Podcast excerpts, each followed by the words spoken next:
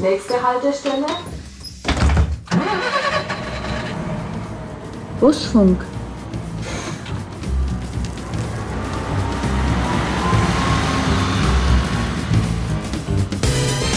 Feinstaub ist ein klarer Auslöser für Herzinfarkte. Also ich habe mich so ein bisschen vom Saulus zum Paulus entwickelt. Vor drei, vier Jahren hatte ich noch meine 130 Kilo auf den Rippen.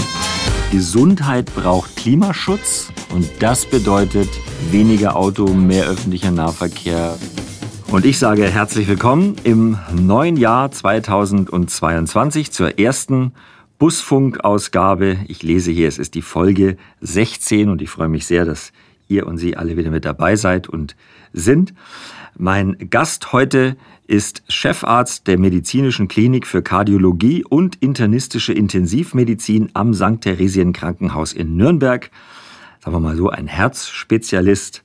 Und sein Name ist Professor Dr. Med Dieter Ropers. Herr Kollege, herzlich willkommen.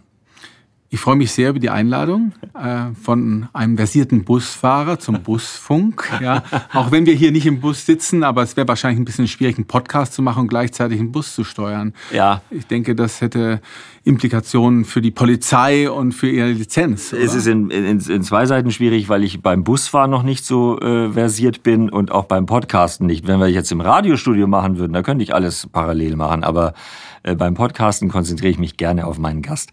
Ist Ihnen aufgefallen, dass ich Sie Kollege genannt habe? Ist mir aufgefallen. Ja, obwohl ich medizinisch überhaupt gar keine Ahnung habe. Als Kollege bezog sich auf Podcast, weil nämlich Dr. Europas auch einen Podcast macht. Wie heißt der nochmal? Der Mann fürs Herz? Ein Professor fürs Herz. Ein Professor fürs Herz. Ja, hat sich ein bisschen verselbstständigt. Das war eine Idee für ja, ein paar spontane Themen. Und dann hat es so viel Spaß gemacht und wir haben auch so viel positives Echo bekommen, dass wir gedacht haben, da machen wir jetzt weiter und haben uns dann auch immer weiter entfernt in andere Gebiete. Ja, ähm, das war sehr spannend und äh, mir macht es viel Spaß und es ist äh, jedes Mal denke ich mir, äh, irgendwann muss doch mal Schluss sein. Aber es fallen wieder wieder neue Themen ein. Wobei das, das führt ein bisschen so, das ist so wie Dr. Stefan Frank, dem Arzt, den die Frauen vertrauen. Aber ja. es geht gar nicht so um, um Herzschmerzgeschichten, sondern es geht ums Herz an sich. Also naja, doch, da gehört es auch dazu. Ne? Liebeskummer kann auch aufs Ganz Herz. Ganz genau. Das haben wir auch als Thema. Herz und Psyche, auch benachbarte Themen, Organsysteme, die ja mit reinspielen, mhm. aber auch Herz und Klima, mhm. ja, Herz und Sexualität zum Beispiel war eine unserer Podcast-Folgen, die am häufigsten geklickt worden ist. Meine ähm, erste Frage, äh, ganz angelegt an die, an die aktuelle Situation. Es ist Jahresanfang. Ich weiß jetzt nicht genau, wie es in Pandemiezeiten ist, aber normalerweise explodieren die Anmeldezahlen in den Fitnessstudios. Alle haben gute Vorsätze fürs neue Jahr, wollen mehr Sport machen, nicht mehr rauchen, sich gesünder ernähren. Und meistens hält es noch nicht mal bis Mitte Februar und dann äh, ist man wieder da, wo man angefangen hat. Warum sind wir Menschen so, dass wir einen Start Punkt brauchen, dass wir sagen, so ab jetzt wird alles anders? Und warum sind wir gerade, wenn es um unsere Gesundheit geht, auch ums Herz, warum sind wir da so nachlässig und fallen immer wieder in alte Muster zurück?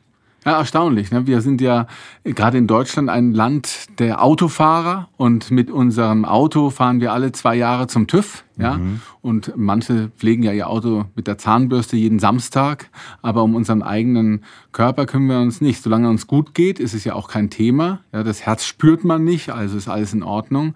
Und wenn natürlich dann die Beschwerden eintreten, ist es meist zu spät. Ja, Prophylaxe ist das wichtige Thema. Und warum wir das nicht machen, ich glaube, die Menschen neigen dazu, eben nicht über schlimme Dinge nachzudenken. Wer denkt zum Beispiel den eigenen Tod nach, mhm. ja, lange Zeit? Das ist ja auch so ein Thema, was wir nicht bewegen. Und so kommt es dann, dass an den Feiertagen zum Jahreswechsel ähm, sich viele eben vornehmen, jetzt geht's los. Ja, aber im Grunde, das muss man schon sagen, ist allen bewusst, was ein gesundes Leben bedeutet. Dass man nicht raucht, dass man versucht, sein Gewicht zu halten, dass man regelmäßig irgendwie sich körperlich aktiv hält. Das, glaube ich, weiß jeder.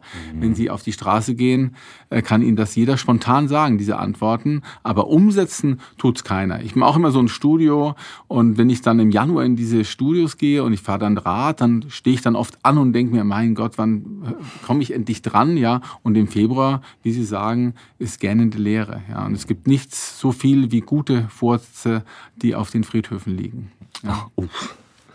Ja, ist ein bisschen, vielleicht ein bisschen scharf formuliert, aber ähm, das meine ich schon ernst, weil wenn man am Ball bleibt, dann glaube ich, kann man sehr, sehr viel machen mit der Prophylaxe. Wie viel Sport sollte denn jeder machen? Ich weiß, es ist sehr unterschiedlich, dass jetzt ein Übergewichtiger nicht gleich mit einem, mit einem Marathon anfangen soll zu laufen, das ist mir auch klar. Aber wir sind ungefähr im gleichen Alter, wir sind jetzt Anfang 50, aber sagen wir mal so, ein 25-jähriger Sportbegeisterter, der wird anderes Pensum absolvieren. Aber wie viel Sport ist gesund und wie viel Sport muss sein für jeden Menschen? Also ich bin jemand, der zunächst mal den Begriff, wenn ich jetzt jemand gegenüber sitze, der bisher noch nicht so aktiv war, der den Begriff Sport schon mal erstmal vermeidet. Mhm. Weil Sport ist für viele auch ein bisschen abschreckend. Die haben vielleicht in der Schule keine guten Erfahrungen gemacht und Sport ist dann zu anstrengend. Ich sage immer Bewegung. Mhm. Erstmal Bewegung. Und aus der Bewegung kann ja dann mehr Aktivität entstehen und dann wird es irgendwann zum Sport. Aber die Empfehlungen unserer Fachgesellschaften sind relativ klar. Fünfmal die Woche mindestens 30 Minuten Bewegung. Ja, und ist, das, ist Bewegung, darf ich kurz unterbrechen, ist Bewegung, meine Mutter sagt, ich brauche keinen Sport, ich gehe 40 Mal am Tag die Treppe rauf und runter vom Erdgeschoss in den ersten Stock. Ist das Bewegung? Das wäre schon ein Teil von Bewegung für mich. Etwas, was halt jetzt über das äh, normale Maß hinausgeht. Ja? Mhm. Und natürlich ist es wünschenswert, Ausdauer, Bewegung zu machen, Schwimmen, Radfahren, Laufen, Walken. Das ist das, was äh, gut ist für die kardiovaskuläre Gesundheit. Und das ist auch gut belegt. Mhm. Und weil wir hier beim Busfunk sind, ja, mhm. es gibt eine ganz, ganz berühmte Studie. Die ist so unfassbar berühmt, dass ich die immer wieder gern zitiere. Die kommt aus den 50er Jahren. Und zwar hat da ein Herr Morris in London mal untersucht, wie es ist mit dem Herzinfarktrisiko von Busfahrern ja. und Schaffnern. Ähm, in London gab es ja die Doppelstock Busse und die mhm. wurden damals noch von zwei Menschen betrieben. Da gab es tatsächlich einen, der hat die Fahrscheine kontrolliert und einer, der hat gesteuert. Ja. Und beide hatten die, die gleichen sozialen Voraussetzungen, gleiche soziale Schichten, gleiche Ernährungsgewohnheiten. Aber der äh, Busfahrer hatte ein zwei- bis dreifach erhöhtes Risiko für einen Herzinfarkt. Ach, und der Schaffner nicht, obwohl sie eigentlich die gleichen Bevölkerungsgruppe angehört haben und gleiche Risikoprofile hatten. Und das ist halt äh, einfach dieser Bewegung geschuldet. Er hat daraus abgeleitet, dass man sich bewegen muss, um kardiovaskulär gesund zu bleiben. Ähm, und hat dann auch konsequenterweise in den 50er Jahren ja, mhm. gefordert, dass man Parks bauen muss, dass man Spielplätze, Schwimmhallen. Wissen Sie, worüber ich gerade nachdenke? Ich bin ja jetzt Busfahrer und Schaffner in einem. Ich muss auch noch kassieren. Ich habe ein erhöhtes Risiko. Also ich habe ja ein potenziertes äh, Risiko. Ich habe ja, Doppelstress. Also grundsätzlich ist es schon so, dass Berufskraftfahrer, ja, Busfahrer und natürlich auch die Lkw-Lenker, die auf unseren Straßen die Güter transportieren, die haben ein extrem hohes kardiovaskuläres Risiko. Und kann man das aber auf das gleiche Level wieder runterholen, wenn ich mich fünfmal die Woche 30 genau. Minuten bewege? Gerade. Ja? Gerade, unbedingt. Also das wäre natürlich, das ist so die Minimalempfehlung. Mhm. Natürlich kann man auch siebenmal die Woche schaffen. Und aber kann man auch dreimal drei Stunden machen? Oder ist das dann wieder vom Verhältnis zu kommt viel? Auf, ich glaube, es kommt so ein bisschen auf das Individuum an, um den Einzelnen. Wenn das besser in sein soziales Leben passt, kann man das auch machen. Zu viel weiß ich nicht. Natürlich gibt es dann die, die dann mit Mitte 50 so eine Midlife-Crisis anfangen, unfassbar viel zu machen, was dann vielleicht auch ein bisschen Überlastung ist. Aber im Grunde äh, kann man das auch als Mensch selber einschätzen, was einen gut tut und was nicht. Aber wie gesagt, diese 5 mal 30, die sind für mich erstmal gesetzt. Bewegung. Mhm. Und dann wird Sport draus und ähm, dann kann man unfassbar viel tun für seine Gesundheit. Und das adressiert ja zum Beispiel auch die VAG. Sie wissen das aber sicher besser als ich, weil sie haben ja enorm viele Gesundheits Gesundheitsangebote für ihre Mitarbeiter ja, hier. Natürlich. Ja. Und das ist eben auch, glaube ich, gerade in so einem stressigen Beruf, wie eben die Fahrer ihn haben, ja, ähm, richtig wichtig. Ja. Mein äh, Ding jetzt mal persönlich gesprochen ist ja immer, ich bin ja sportbegeistert, aber ich möchte immer, oder ich habe sehr lange versucht, äh, ja, große Dinge zu bewegen. Ich bin ein eher schmächtiger Typ, also ein Läufertyp, ja, so schlank und, und, und gerade. Und ich wollte aber immer so ein Muskel Mensch werden. Ich wollte immer was draufpacken, war also viel in Fitnessstudios und habe mich zehn Wochen Programmen unterworfen, wo ich also jedes Gramm Reis abgewogen habe und trainiert habe wie ein wie ein Verrückter. Und dann hatte ich irgendwie so für, für neun Tage, war mein Rekord, hatte ich mal so, eine, so einen angedeuteten Sixpack. Gut. Ja, ja, gut, sagen Sie. Es war eine, ein wahnsinniger Stress trotzdem, weil ich habe mein ganzes Leben bestand nur noch aus Kochen, Sport äh, und Arbeit. So für was anderes war keine Zeit mehr. Das kann doch auf Dauer dann auch nicht gesund sein. Also gegen, seinen, gegen seine Natur anzuarbeiten, ist ja nicht das Richtige. Man darf es nicht übertreiben. Also ich habe ja schon diese 50-Jährigen in der Midlife-Crisis erwähnt und äh, es gibt Untersuchungen von großen Marathonläufen, zum Beispiel aus Boston. Wenn die haben einfach äh, gefragt nach dem Lauf, seid ihr einverstanden, dass wir eine Blutentnahme machen und seid ihr einverstanden, dass wir in der nächsten Woche oder so mal ein CT machen von den Herzkranzgefäßen und gucken, wie die Verkalkungen sind. Die korrelieren sehr gut mit Erkrankungsaktivität und solchen Dingen. Und dann hat man eben gesehen, dass diejenigen, die etwas später angefangen haben mit diesen extrem langen Strecken, dass die äh, eine Überhäufigkeit an auffälligen Blutbefunden hatten, die man auch sonst findet, wenn man zum Beispiel einen Herzinfarkt hat. Mhm. Und eine ähm, übersteigerte Kalkansammlung in den Kranzgefäßen als Ausdruck einer vorzeitigen Erkrankung. Das heißt, diejenigen, die das gemacht haben, mit 40, 45, 50 gestartet sind mit Extremsportarten, die tun sich keinen Gefallen. Das muss man mhm. schon sagen. Also es muss schon irgendwo ausgewogen bleiben. Aber es ist jetzt auch kein Aufruf nach dem Motto, ah, siehst du, das habe ich gleich gesagt, zurück auf die Couch, sondern wir sind immer noch bei fünf mal 30 Minuten Mindestens, Bewegung, ja. aus der gerne Sport werden kann. Das würde ich genauso formulieren. Und Sie hatten das Krafttraining erwähnt für das Sixpack, ja. ja. Ähm, früher hat ja man gesagt, wirklich Ausdauertraining ist das einzig Seligmachende. Aber tatsächlich schadet das auch nicht, wenn Sie noch zwei äh, Einheiten Krafttraining mit reinpacken. Also drei Einheiten Laufen, Schwimmen, mhm. Radfahren, Walken und dann noch ein bisschen Krafttraining, weil die Muskulatur zu trainieren ist eben auch wichtig, auch fürs Herz-Kreislauf-System, mhm. dass das alles gut funktioniert. Also, und dann kommen immer die Argumente, ja, wir haben so viel zu tun, das schafft man alles nicht und so. Aber im, im Grunde ist es ja ehrlicherweise so, äh, dass diese 30 Minuten, die bringt man schon in den Tag hinein. Ja, ja, ja. das muss ich, das, also das würde ich blind unterschreiben. Das, das, das muss jeder schaffen ähm, weil es ja letztendlich für, für die Gesundheit ist. Und das will ja jeder. Jeder möchte gesund alt werden. Da gibt es, glaube ich, keinen, der sagt, mir wurscht, ich werde gern krank irgendwann und dann ist auch wurscht so. Ja, nee, das ist, das ist entscheidend. Ne? Und ich glaube, diejenigen, die das auch ähm, lange machen, die haben eben auch eine viel bessere Prognose. Es ist nicht nur schicksalshaft, ähm, dass, man, dass man eben ein bestimmtes Alter in einem bestimmten Zustand erreicht. Und das möchte ich noch ergänzen. Der Autor von dieser Studie mit den Doppeldeckerbussen, ja. ja der hat konsequent, als einer der ersten ist der durch den Hyde Park gejoggt, ja, in den 50er Jahren und da hatte sich da viel Sport für anhören dürfen, weil das mhm. war damals halt nicht so. Mhm. Und er ist mit bei guter geistiger Gesundheit und körperlicher Gesundheit mit 99 Jahren verstorben. So, das sollte das Ziel sein. Ähm, wenn Sie sagen, Sie haben vorhin gesagt in dem Halbsatz, ja, das Herz tut halt nicht weh, da merkt man nichts und wenn man es merkt, ist meistens schon zu spät. Ähm, wann sollte man denn anfangen, sich über das Herz Gedanken zu machen? Und wie sieht eine gesunde Vorsorge, mal abgesehen von dem Sport, den man machen sollte, oder von der Bewegung, wie Sie es nennen, wenn es ab und zu mal jeder kennt doch, wo er sagt, so, oh, zwickt jetzt mein Herz? Nee, glaube ich, war nix.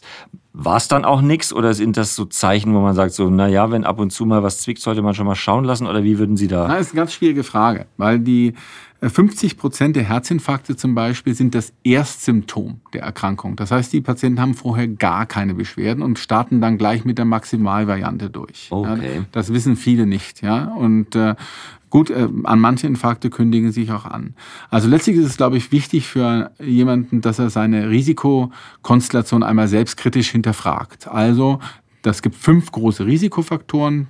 Ähm, das ist einmal der Bluthochdruck, habe ich den oder nicht. Das ist zu viel Cholesterin im Blut, habe ich den oder nicht. 200 ähm, Milligramm pro Deziliter, das ist so eine Grenze, die vielleicht der ein oder andere sich merken kann. Habe ich einen Diabetes? Mhm bin ich Raucher natürlich und, und das äh, vergessen auch viele, wie sieht's denn eigentlich in meiner Familie aus? Was war mit meinen Eltern, mit meinen Großeltern, Brüder, Geschwister? Gab's da Herzinfarkt oder Schlaganfälle? Mhm. Und wenn man hier ähm, ein oder mehrere Fragen mit Ja beantworten muss, dann ist es schon gut, wenn man vorsorglich ähm, so ab 40 mal einen Kardiologen aussucht und Prävention äh, Untersuchung macht. Und zum Beispiel eine ganz einfache Untersuchung, das können auch viele Nicht-Kardiologen machen, das Schaufenster zum Gefäßsystem sind die Halsschlagadern. Und die kann man, die sind ganz oberflächlich, lassen sich sehr gut mit Ultraschall untersuchen, also keine Strahlung, tut nicht weh, dauert zehn Minuten. Und da sieht man dann eben eventuell Veränderungen, mhm. die darauf hindeuten, dass sich sozusagen eine Entzündung in den Herz, äh, in den Arterien schon äh, entwickelt hat.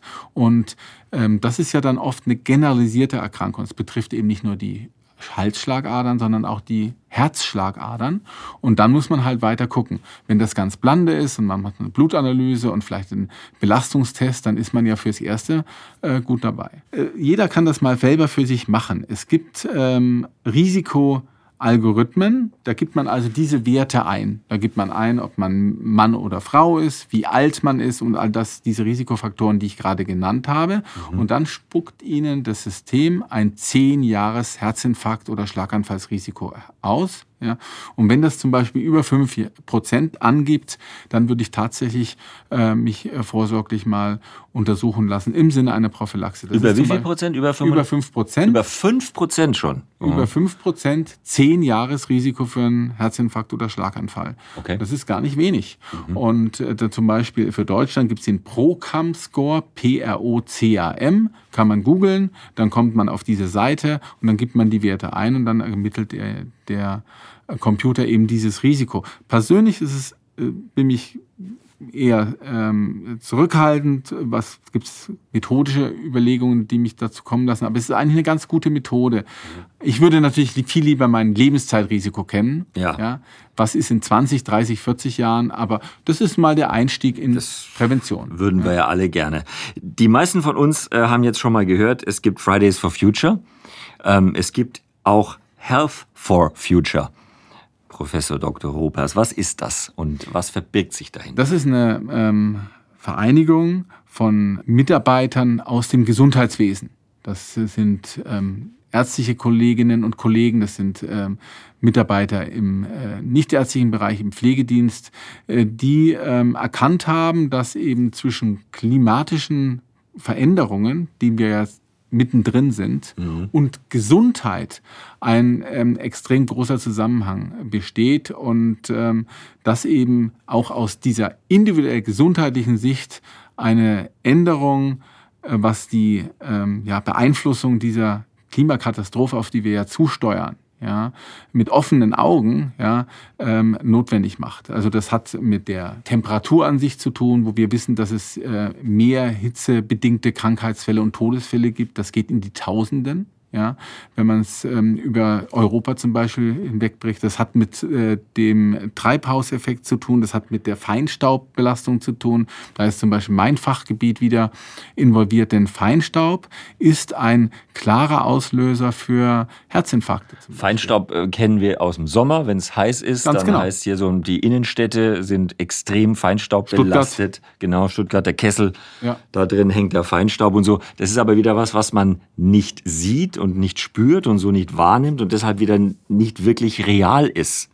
So, ja, die, die Menschen haben da keine Angst davor, genau, weil das sie Cholesterin. Sagen, das genau, der Feinstaub. Ja. Wo ist denn da der Feinstaub? Ich sehe den nicht. Aber der Feinstaub, je nach Größe des Feinstaubes, der gelangt, wenn er, wenn er so im 10 Mikrometer Bereich liegt, das ist ungefähr so Größe von so einem Virus, der gelangt dann direkt über die Atemwege in die Blutbahn und von der Blutbahn in die Gefäßwand.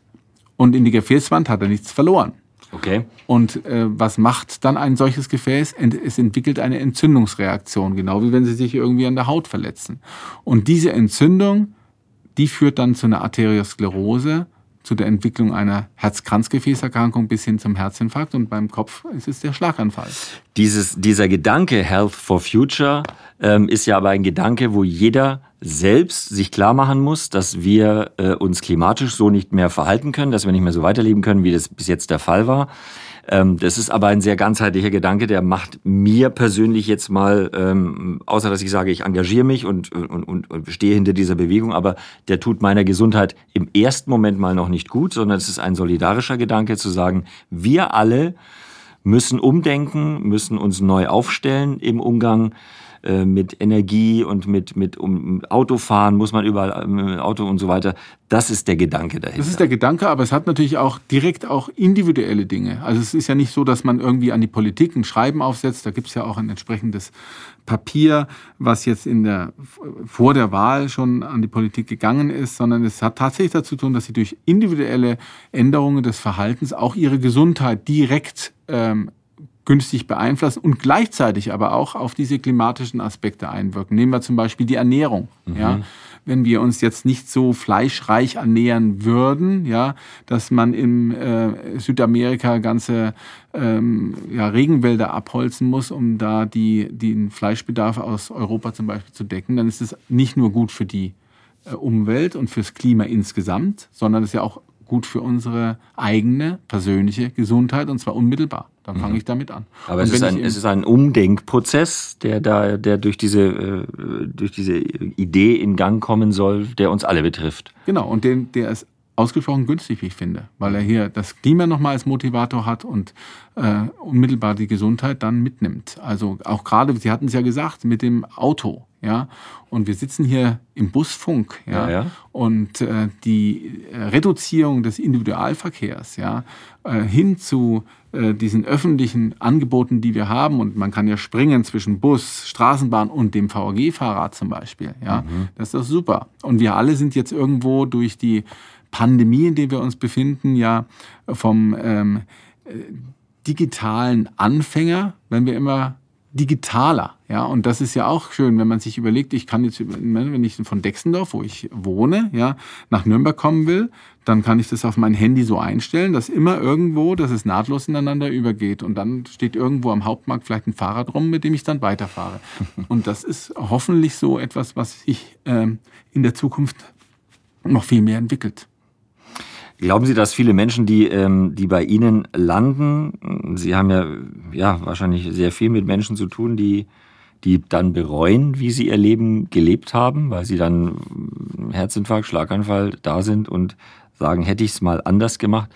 Ähm, glauben Sie, dass, ähm, dass viele, die das jetzt hören, daraufhin ihr Leben verändern werden? Also glauben Sie daran, dass die Menschen für sowas empfänglich sind oder was müsste also passieren, also dass da die natürlich, die dann schwer erkrankt sind, die bereuen das schon und zwar fast alle und ganz besondere eine besondere Erkrankung. Ähm, das sind diese raucherassoziierten Erkrankungen, die wir haben, die ja wirklich für den einzelnen Patienten ganz, ganz, ganz furchtbar sind. Ich kann es mhm. nicht anders sagen.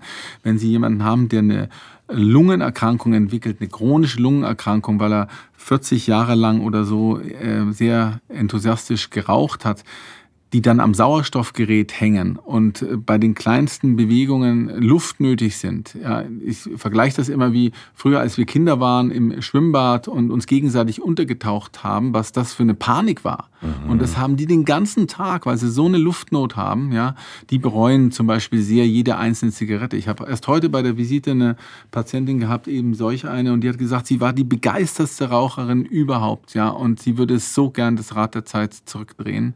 Oder die Patienten, die halt ihre Gliedmaßen verlieren, mhm. ähm, die würden natürlich auch ganz gerne ähm, das rückgängig machen. Schwierig. Also es gibt ja für alles immer so ein Argument und dann aber auch gleich wieder ein Gegenargument. Wenn Sie jetzt sagen, äh, was mich natürlich freut als Busfahrer, ähm, Leute, fahrt Bus, lasst das Auto stehen, nützt die öffentlichen Verkehrsmittel, gerade in den Städten. Das ist so gut ausgebaut. Ihr kommt auf alle Fälle von A nach B. Und selbst wenn es eine Viertelstunde länger dauert, ist es viel wert für die Umwelt und für dich selbst. Gibt es aber wieder andere, die sagen, ja, hier und dann äh, Corona, dann äh, in, in den öffentlichen Verkehrsmitteln hocken alle drin, Maske hier auf Halbmast und so, sind Busse Viren schleudern. Was sagen Sie da dazu? Also ich glaube im Gegenteil, das hat uns ja die, die, das letzte Jahr gezeigt. Ähm, und äh, eigentlich die letzten beiden Jahre, die Pandemie, weil was wir nicht hatten, was wir nicht hatten, waren Influenza-Erkrankungen. Mhm. Wir hatten ja diese klassischen Grippewellen, die dann im November bis, bis in den April sich hingezogen haben, die auch das Krankenhauswesen ganz schön belastet haben. Die hatten wir ja nicht. Ja, das heißt, durch die ähm, durch die Pandemie haben die Menschen ja schon gelernt, sich zu schützen. Ja, Händedesinfektion, mhm. Maske mhm. und so weiter. Und äh, ich glaube ja, dass die Fahrer ich spreche ja mit einem, schon darauf acht geben, dass äh, die Hygieneregeln eingehalten werden, Maske tragen, ganz klar die Abstandsregeln und ähm, auch, dass die Menschen so viel Verantwortung haben, wenn sie Krankheitssymptome eben bemerken, dass sie dann eben die öffentlichen Verkehrsmittel nicht nutzen. Ähm, was mich noch interessiert, die Berliner Verkehrsbetriebe haben eine große Aktion äh, gemacht zum Weltherztag. Das ist Ende September und haben so dieses Bild gemalt eines pulsierenden Herzes. Das ist wie der öffentliche Nahverkehr in einer Stadt.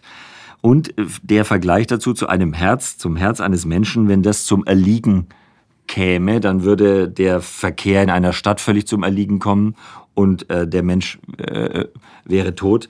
Ähm, und dabei ist eine wirklich, wie ich finde, spektakuläre Zahl rausgekommen. In Deutschland warten rund 9000 Patienten auf ein Spenderherz und jeden Tag sterben zwei von ihnen. Ja, die sterben auf der Warteliste. Das ist das Problem. Ja, wir, haben, wir haben ja mit der Möglichkeit der Organtransplantation Herz ist immer das herausragende Beispiel. Es gibt ja auch andere Transplantationen zum Beispiel. Die Möglichkeit mit einer relativ einfachen Operation übrigens, es gibt sehr viel komplexere Operationen, das denkt man gar nicht, ähm, Menschen zu retten. Ja? Und was fehlt, sind halt die ähm, Spendeorgane, die Bereitschaft, ähm, eben hier zu helfen. Und da haben die äh, Verkehrsbetriebe in Berlin wirklich einen unglaublich guten ähm, Film auch gedreht, der, der das ganz klar nochmal macht, wie wichtig das ist. Da ist auch eine Patientin kommt da zur Sprache, die eben da auch nochmal appelliert. Und Was sagen Sie denn jemandem, der sagt, ja, ich will nicht hier ausgenommen werden und so, am, und am Ende bin ich noch richtig, gar nicht richtig tot und dann haben die mir schon das ja, Ich versuche schon, den Vorgang zu erklären. Also ich habe auch während meines Studiums, habe ich so ähm, ein bisschen ähm, Geld dazu verdient, indem ich mich äh, damals äh, ähm, bei Eurotransplant gemeldet habe als Student. Ja, dann ist man hingefahren, wenn es irgendwo eine Organentnahme gab. Und ähm, da habe ich das erstmals kennengelernt, wie das ist mit der Transplantation. Aber ich habe es mit der Explantationsseite gesehen. Und das ist schon, schon sehr ähm, genau geregelt. Ja, diese Hirntoddiagnostik, die da ja äh, vorausgesetzt wird von einem ähm, Neurologen mit einem EEG, die, der auch unabhängig ist vom Transplantationsteam. Also ich halte diese, diese Ängste, dass man äh, zum Beispiel hier bei lebendigen Leib, das gibt ja so ein früher so Filme Fleisch gab es mal einen. Ja, ja, den kenne ich auch, grausam. ja, das, das, ja, schade, dass es solche Filme gibt, weil die nämlich nicht dazu beitragen, dass die Spenderbereitschaft hochgeht. Aber das halte ich für absolut unbegründet. Und auch die Idee, dass man vielleicht vorzeitig ähm, lebenserhaltende Maßnahmen äh, nicht mehr fortführt, weil man denkt, man braucht diese Organe, das ist, glaube ich, ausgeschlossen. Aber wir hatten natürlich unsere Fälle, in den, die dann natürlich auch groß durch die Presse gegangen sind, die eben auch nicht sehr hilfreich waren. Aber das ist, die Transplantation ist relativ gut geregelt in Europa über Eurotransplant Leiden. Ähm, und ähm, am Ende kann man nur immer wieder appellieren, haben Sie Ihren Organspendeausweis. Man kann ja mit einem ein Mensch kann wirklich viel helfen, auch wenn man jetzt nicht so an Extrembeispiele ne, denkt, wie zum Beispiel die, das Herz transplantieren. Auch äh, wenn jemand stirbt ähm, und zum Beispiel bereit ist, seine Hornhäute zu spenden. Also Hornhäute sind die äußerste Schicht des Auges, das ist die Windschutzscheibe.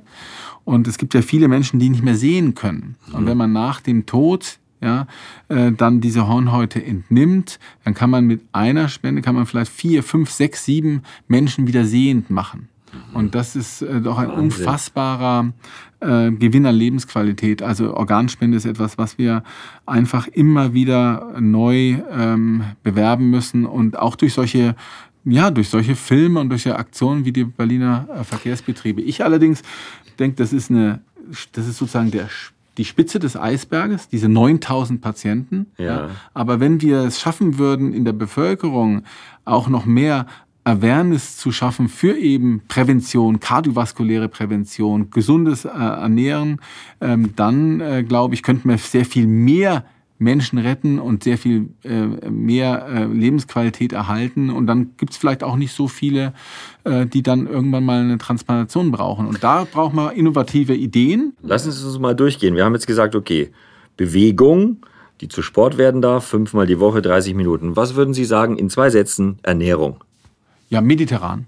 Also äh, weniger, weniger Fleisch, mehr Gemüse, ja, ähm, äh, die auch mal ein paar Nüsse da reinnehmen, ja, was haben halt, was halt die äh, Franzosen, die Italiener gerne essen, ja, sowas würde ich reinnehmen. Haben die alle ja. gesündere Herzen? Haben die weniger Probleme? Ganz interessanter Aspekt, den Sie ansprechen. Es gibt den Begriff des French Paradox, des französischen Paradox.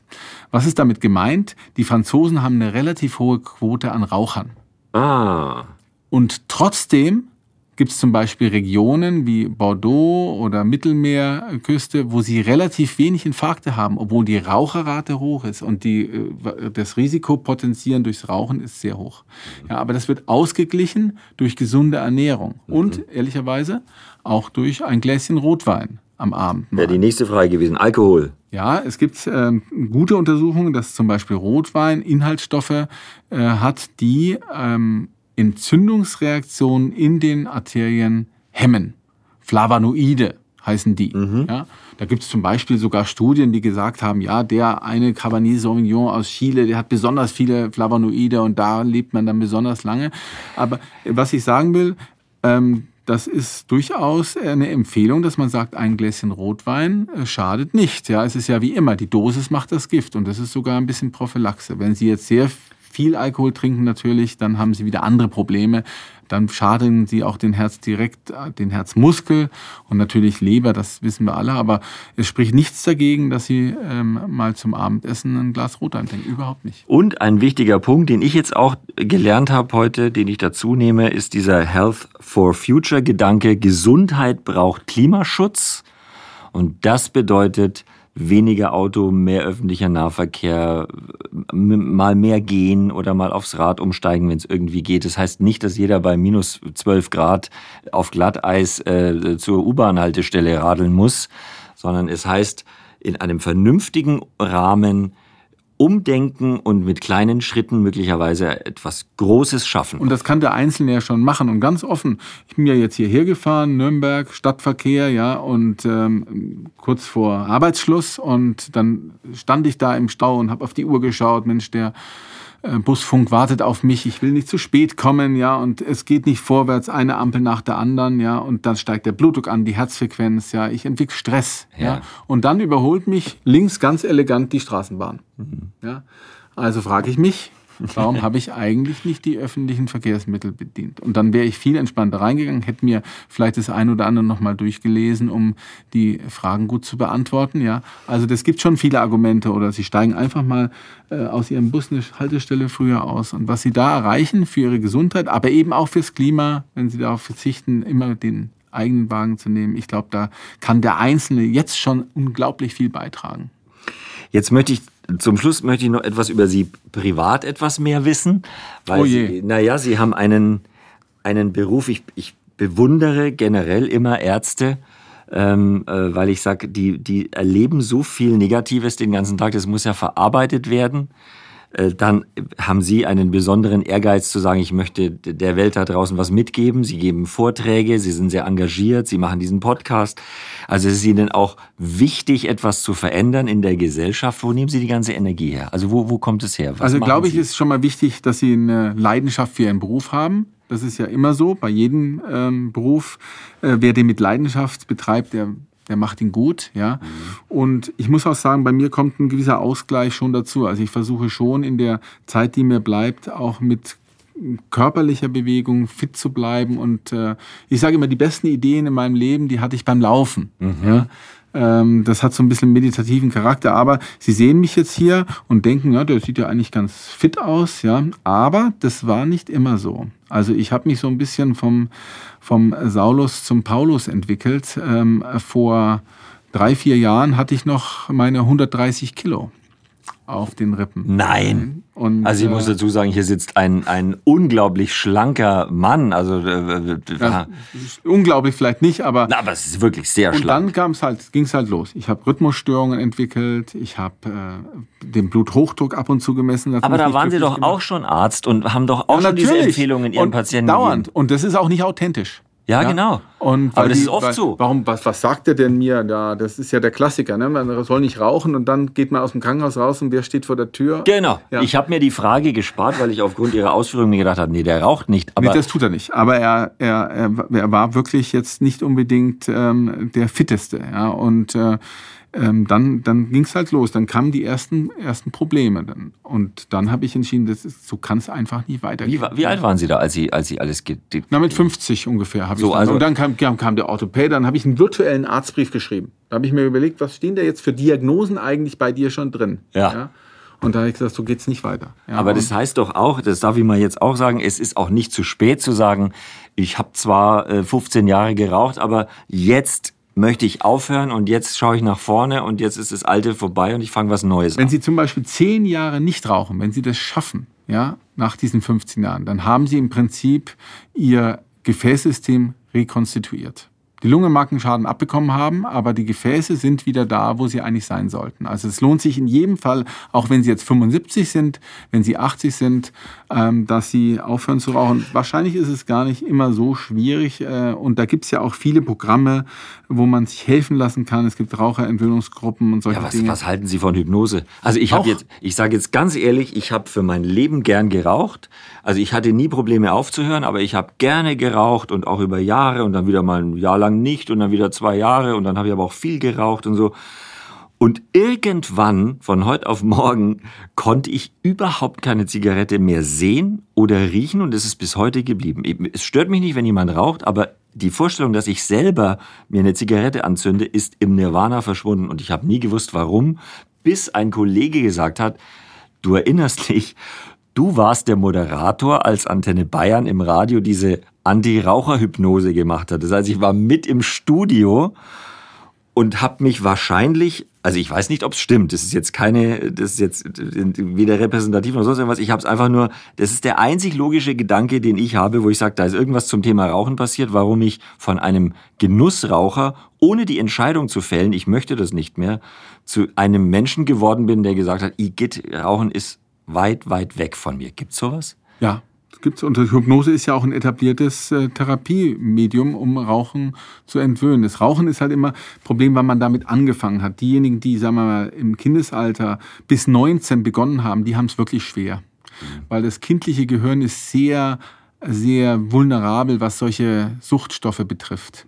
Wenn wir beide jetzt wieder anfangen würden, dann würde es uns wahrscheinlich sehr leicht fallen, wieder aufzuhören. Das tun wir natürlich nicht, den Versuch starten wir jetzt nicht, aber ähm, es lohnt sich in jedem Fall, alle Anstrengungen zu unternehmen. Und es gibt eben viel, es gibt ja auch, auf, jetzt gibt es übrigens auch schon eine App. App ist auch was, diese Gesundheits-App auf Rezept, wo Sie Raucherentwöhnung machen können. Also das ist ganz spannend, ja. Was heißt auf Rezept? Kostet die App was? Die App kostet was, die Ach so. muss man sich runterladen, aber man kann das rezeptieren. Es gibt im Augenblick schon zehn Apps, die man rezeptieren kann, ja, ähm, und die die Krankenkasse auch bezahlt. Zum Thema Abnehmen, zum Thema Diabeteseinstellung, zum Thema eben Raucherentwöhnung. Und würden Sie sagen, dass jemand, der von sich behauptet, ich habe einen sehr, sehr starken Willen, das auch alleine schaffen kann, gerade wenn es ums Rauchen geht, wir sind ja am Jahresanfang, das ist ja für viele so ein, so ein Thema, Äh, oder sollte man sich am besten, wenn man wirklich Genussraucher war, lange geraucht hat, intensiv geraucht hat und sagt, ich mache Schluss, immer Also eine Beratung wäre wahrscheinlich gut, wenn Ja. man sich, äh, wenn man, äh, es gibt ja Niedergelassene, die das gerne anbieten, die dann ähm, im Vorfeld, das vorzunehmen ist schon mal gut, aber was ja immer so das Problem ist, ist, wenn man dann doch wieder dazu greift, dann ist es eine Frustration. Und irgendwann, wenn man das ein paar Mal durchgemacht hat, diese, diese äh, Etappen, diese Drehtür, ja, aufhören, anfangen, aufhören, anfangen, dann ist man irgendwann so weit, dass man sagt, es geht sowieso nicht. Ja. Und da ist es meiner Meinung nach gut, wenn ich jetzt sage, ich will jetzt damit anfangen, dann lasse ich mich mal professionell beraten, was für den, für den Einzelnen vielleicht die beste Methode ist. Ja. Viele sagen ja, einfach aufhören, zack und fertig, aber es gibt vielleicht den einen oder anderen, der vielleicht begleitend profitiert, wenn man sagt, man reduziert über eine gewisse Zeit oder man hilft sich mit, mit Kaugummis oder Ja. Pflastern. Wie haben Sie sich denn, darf ich das noch fragen, die 130 Kilo hingefuttert? Was war denn so Ihre, Ihr Sie kennen vielleicht aus der Physik das Massenerhaltungsgesetz, ja? Ähm, Lang her, also- Physik war nicht meine Stärke. Also, dass Masse nicht verloren geht. Also, ich habe drei Kinder und äh, meine Frau hat die dann geboren, hat dann dieses, diese Masse verloren. Ich habe die dann draufgeladen. also, Also mit immer den- Schokolade, mit den- vieles mit den- Essen. Ja, und vor allen Dingen, vor allen. Dingen, ja, genau, so ähm, Spindesser habe ich immer genannt. Irgendwo, wo was rumlag, äh, in der Klinik liegt immer irgendwo was rum auf der Ja. Station. Da liegt dann äh, Schokolade rum und dort irgendwelche anderen Dinge. Und vor allen Dingen dann abends, wenn ich nach Hause gekommen bin, dann habe ich erstmal vor dem Abendessen den Kühlschrank geplündert. Und so weiter. Und das war natürlich dann, dann nicht gut. Und natürlich auch ähm, lange Nächte, ja, ich habe viel in der Nacht gearbeitet, das mache ich heute auch noch, ist ruhig und so und bis, bis nach Mitternacht. Das heißt, man hat den, den Schlaf vor Mitternacht nicht und wer wenig schläft, ja, der neigt dazu, eben Übergewicht zu entwickeln. Da gibt's auch, das hat hormonelle Gründe, ja, ähm, dass, äh, dass man da dann empfänglicher wird. Und natürlich habe ich auch zu wenig Bewegung gehabt. Und dann habe ich gesagt, so kann es einfach nicht weitergehen. Und, äh, und dann habe ich mal begonnen, ein bisschen mehr wieder zu laufen und auch, ja, ähm, ich habe mich dann auf dieses 16-8 gestürzt. Das ist so wie beim Rauchen. Mhm. Jeder muss halt seine eigene Methode entwickeln und ähm, ich habe jetzt dann halt gesagt, okay, zwischen 18 und 24 Uhr ist das Essen erlaubt und dann an den anderen Zeiten nicht. Und das hat dann ganz gut funktioniert am Anfang und wenn man dann plötzlich gesehen hat, Mensch, du kannst äh, äh, in den einen oder anderen Laden wieder reingehen und dir eine Hose kaufen, was vorher nicht möglich war, dann ist, dann ist das so eine Selbstverstärkung. Ja, ja, ja. klar. Und ich bin jetzt gerade am Wochenende äh, bin ich Marathon gelaufen. Wow. Ich bin also einer von denen, die ich eigentlich nicht hätte beschreiben sollen, aber ja. Midlife Crisis. Midlife Crisis, aber es hat Spaß gemacht und jetzt, aber man muss am Ball bleiben. Das ist, das ist schon eine Frage der Disziplin. Also der Professor fürs Herz ist auf alle Fälle jetzt mein Professor fürs Herz, weil sie Schwäche zeigen können und auch darüber reden können. Das finde ich immer ganz wichtig, weil die, die immer alles richtig machen, sind mir auch suspekt. Da ist meistens irgendwas begraben im Keller, von dem keiner was weiß. Ähm, insofern, wir reden hier mein Keller ist groß. Ja. Und einen Teil davon durften wir schon kennenlernen. Herr Professor Dr. Med Dieter Ropers, der Chefarzt der Medizinischen Klinik für Kardiologie und internistische Intensivmedizin am St. Theresien Krankenhaus in Nürnberg. Vielen Dank für Ihren Besuch. Es war mir eine große Freude. Ich höre in Ihren Podcast rein. Und äh, Sie dürfen gern Ihren Hörern empfehlen, dass Sie mal in meinen reinhören, in den lustigen Busfunk. Ähm, alles Gute Ihnen und äh, danke für den Besuch. Ich danke Ihnen auch, ja, auch für die Nachsicht dem nicht so medial erfahrenen gegenüber. Ja, ich glaube. Äh, Der Mann hat sich hier angekündigt, hat gesagt, er hat Logorö. Das ist sowas wie Wortdurchfall, ist mir nicht aufgefallen. Sie haben das ganz charmant gemacht. Dann freue ich mich aufs nächste Mal. Bis Danke dahin. sehr.